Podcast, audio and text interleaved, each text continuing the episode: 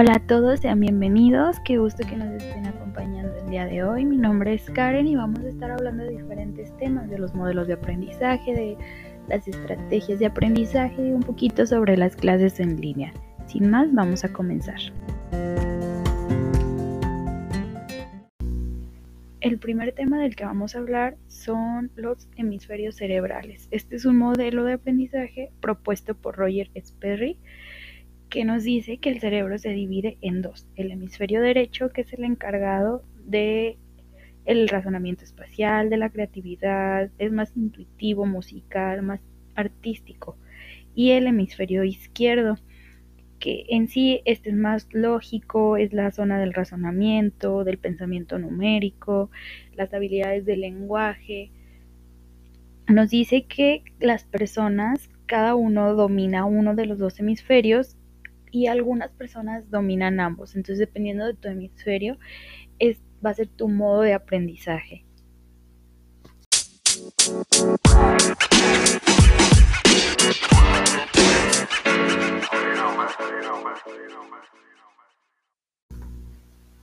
Vamos a hablar también un poco de las estrategias de aprendizaje, que son, cómo las aplico. Básicamente son herramientas que vamos a usar para facilitar la tarea del aprendizaje y de la enseñanza. Dentro de ellas encontramos las técnicas que son los pasos que vamos a seguir, son los procesos que vamos a tener dentro de estas estrategias. Para llevarlas a cabo se requiere planificación y reflexión para poder seleccionar la que más se nos adapte, la más adecuada para nosotros, ya que estas son muy variadas. Existen las de ensayo, las de elaboración, palabras clave, imágenes mentales, de organización, de comprensión, de apoyo, de, memorización, existen los mapas conceptuales, son una infinidad de estrategias. A mí en lo personal la que más me funciona es la de ensayo.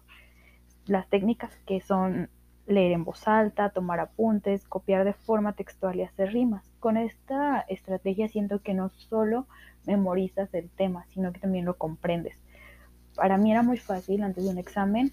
Mm, veía mis apuntes, los leía en voz alta, iba identificando las palabras, este, uniéndolas entre sí, relacionándolas y al final no solo memorizaba todo el tema, sino que también lo comprendía. Y ya cuando iba al examen, aparte de poder anotar tal cual lo que decía el profesor, aparte podía explicarlo.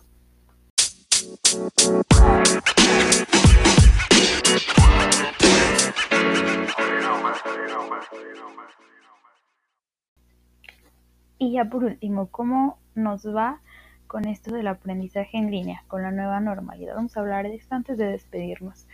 Desde mi punto de vista es algo complicado, como todo tiene desventajas y tiene sus ventajas también, pero no todos tenemos las mismas posibilidades, no a todos se les facilita este, este modelo, esta modalidad sumándole que no todos tienen el acceso a las tecnologías y más que algunos maestros, algunos docentes no estaban preparados para impartir sus clases a distancia, es algo difícil, no nos queda más que adaptarnos, como alumnos buscar las herramientas que nos faciliten este proceso y como docentes ver la manera en que todos los alumnos puedan estar en el mismo nivel, todos vayan por el mismo canal, adaptarse a las necesidades personales de cada uno de ellos, así para que esto sea efectivo tanto para el docente, tanto como para el alumno.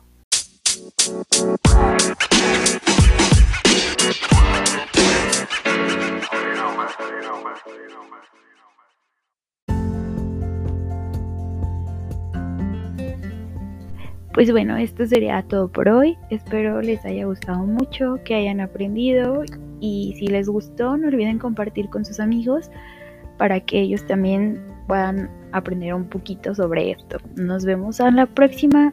Adiós.